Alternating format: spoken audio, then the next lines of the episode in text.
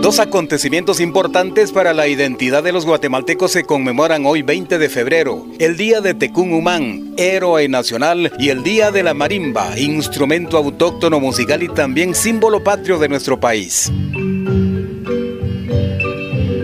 Sobre Tecún Humán, cada 20 de febrero se conmemora su día, ya que marca el aniversario popular de su muerte, siendo la fecha histórica aceptada el 12 de febrero de 1524.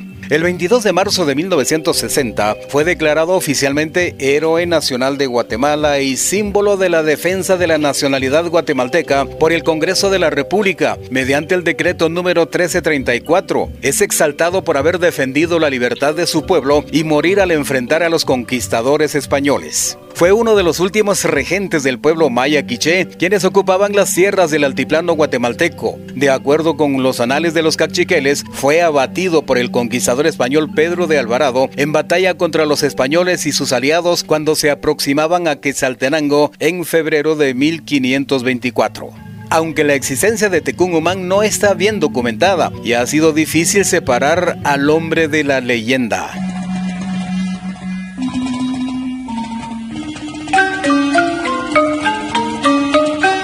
Coincide esta fecha con la celebración del Día de la Marimba, instrumento nacional guatemalteco que cual trajes típicos varía de una región a otra. Desde la marimba sencilla en las montañas de Alta Verapaz, los del norte de Huehuetenango con sus sones jacaltecos, amenizando las fiestas de nuestros incomparables pueblos de sombrero y blusas típicas en la alegría de sus fiestas patronales, hasta los de doble teclado, perfeccionados en Quetzaltenango, en ceremoniales conciertos dirigidos a oyentes que en impecables trajes de gala disfrutan en elegantes teatros.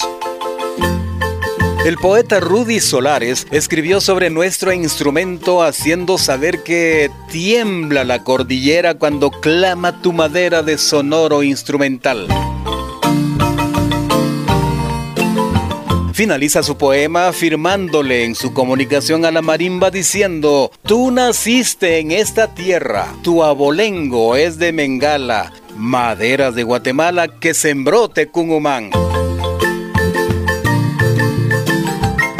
Desde Emisoras Unidas en Cobán, Armando Cucol, primera en noticias, primera en deportes.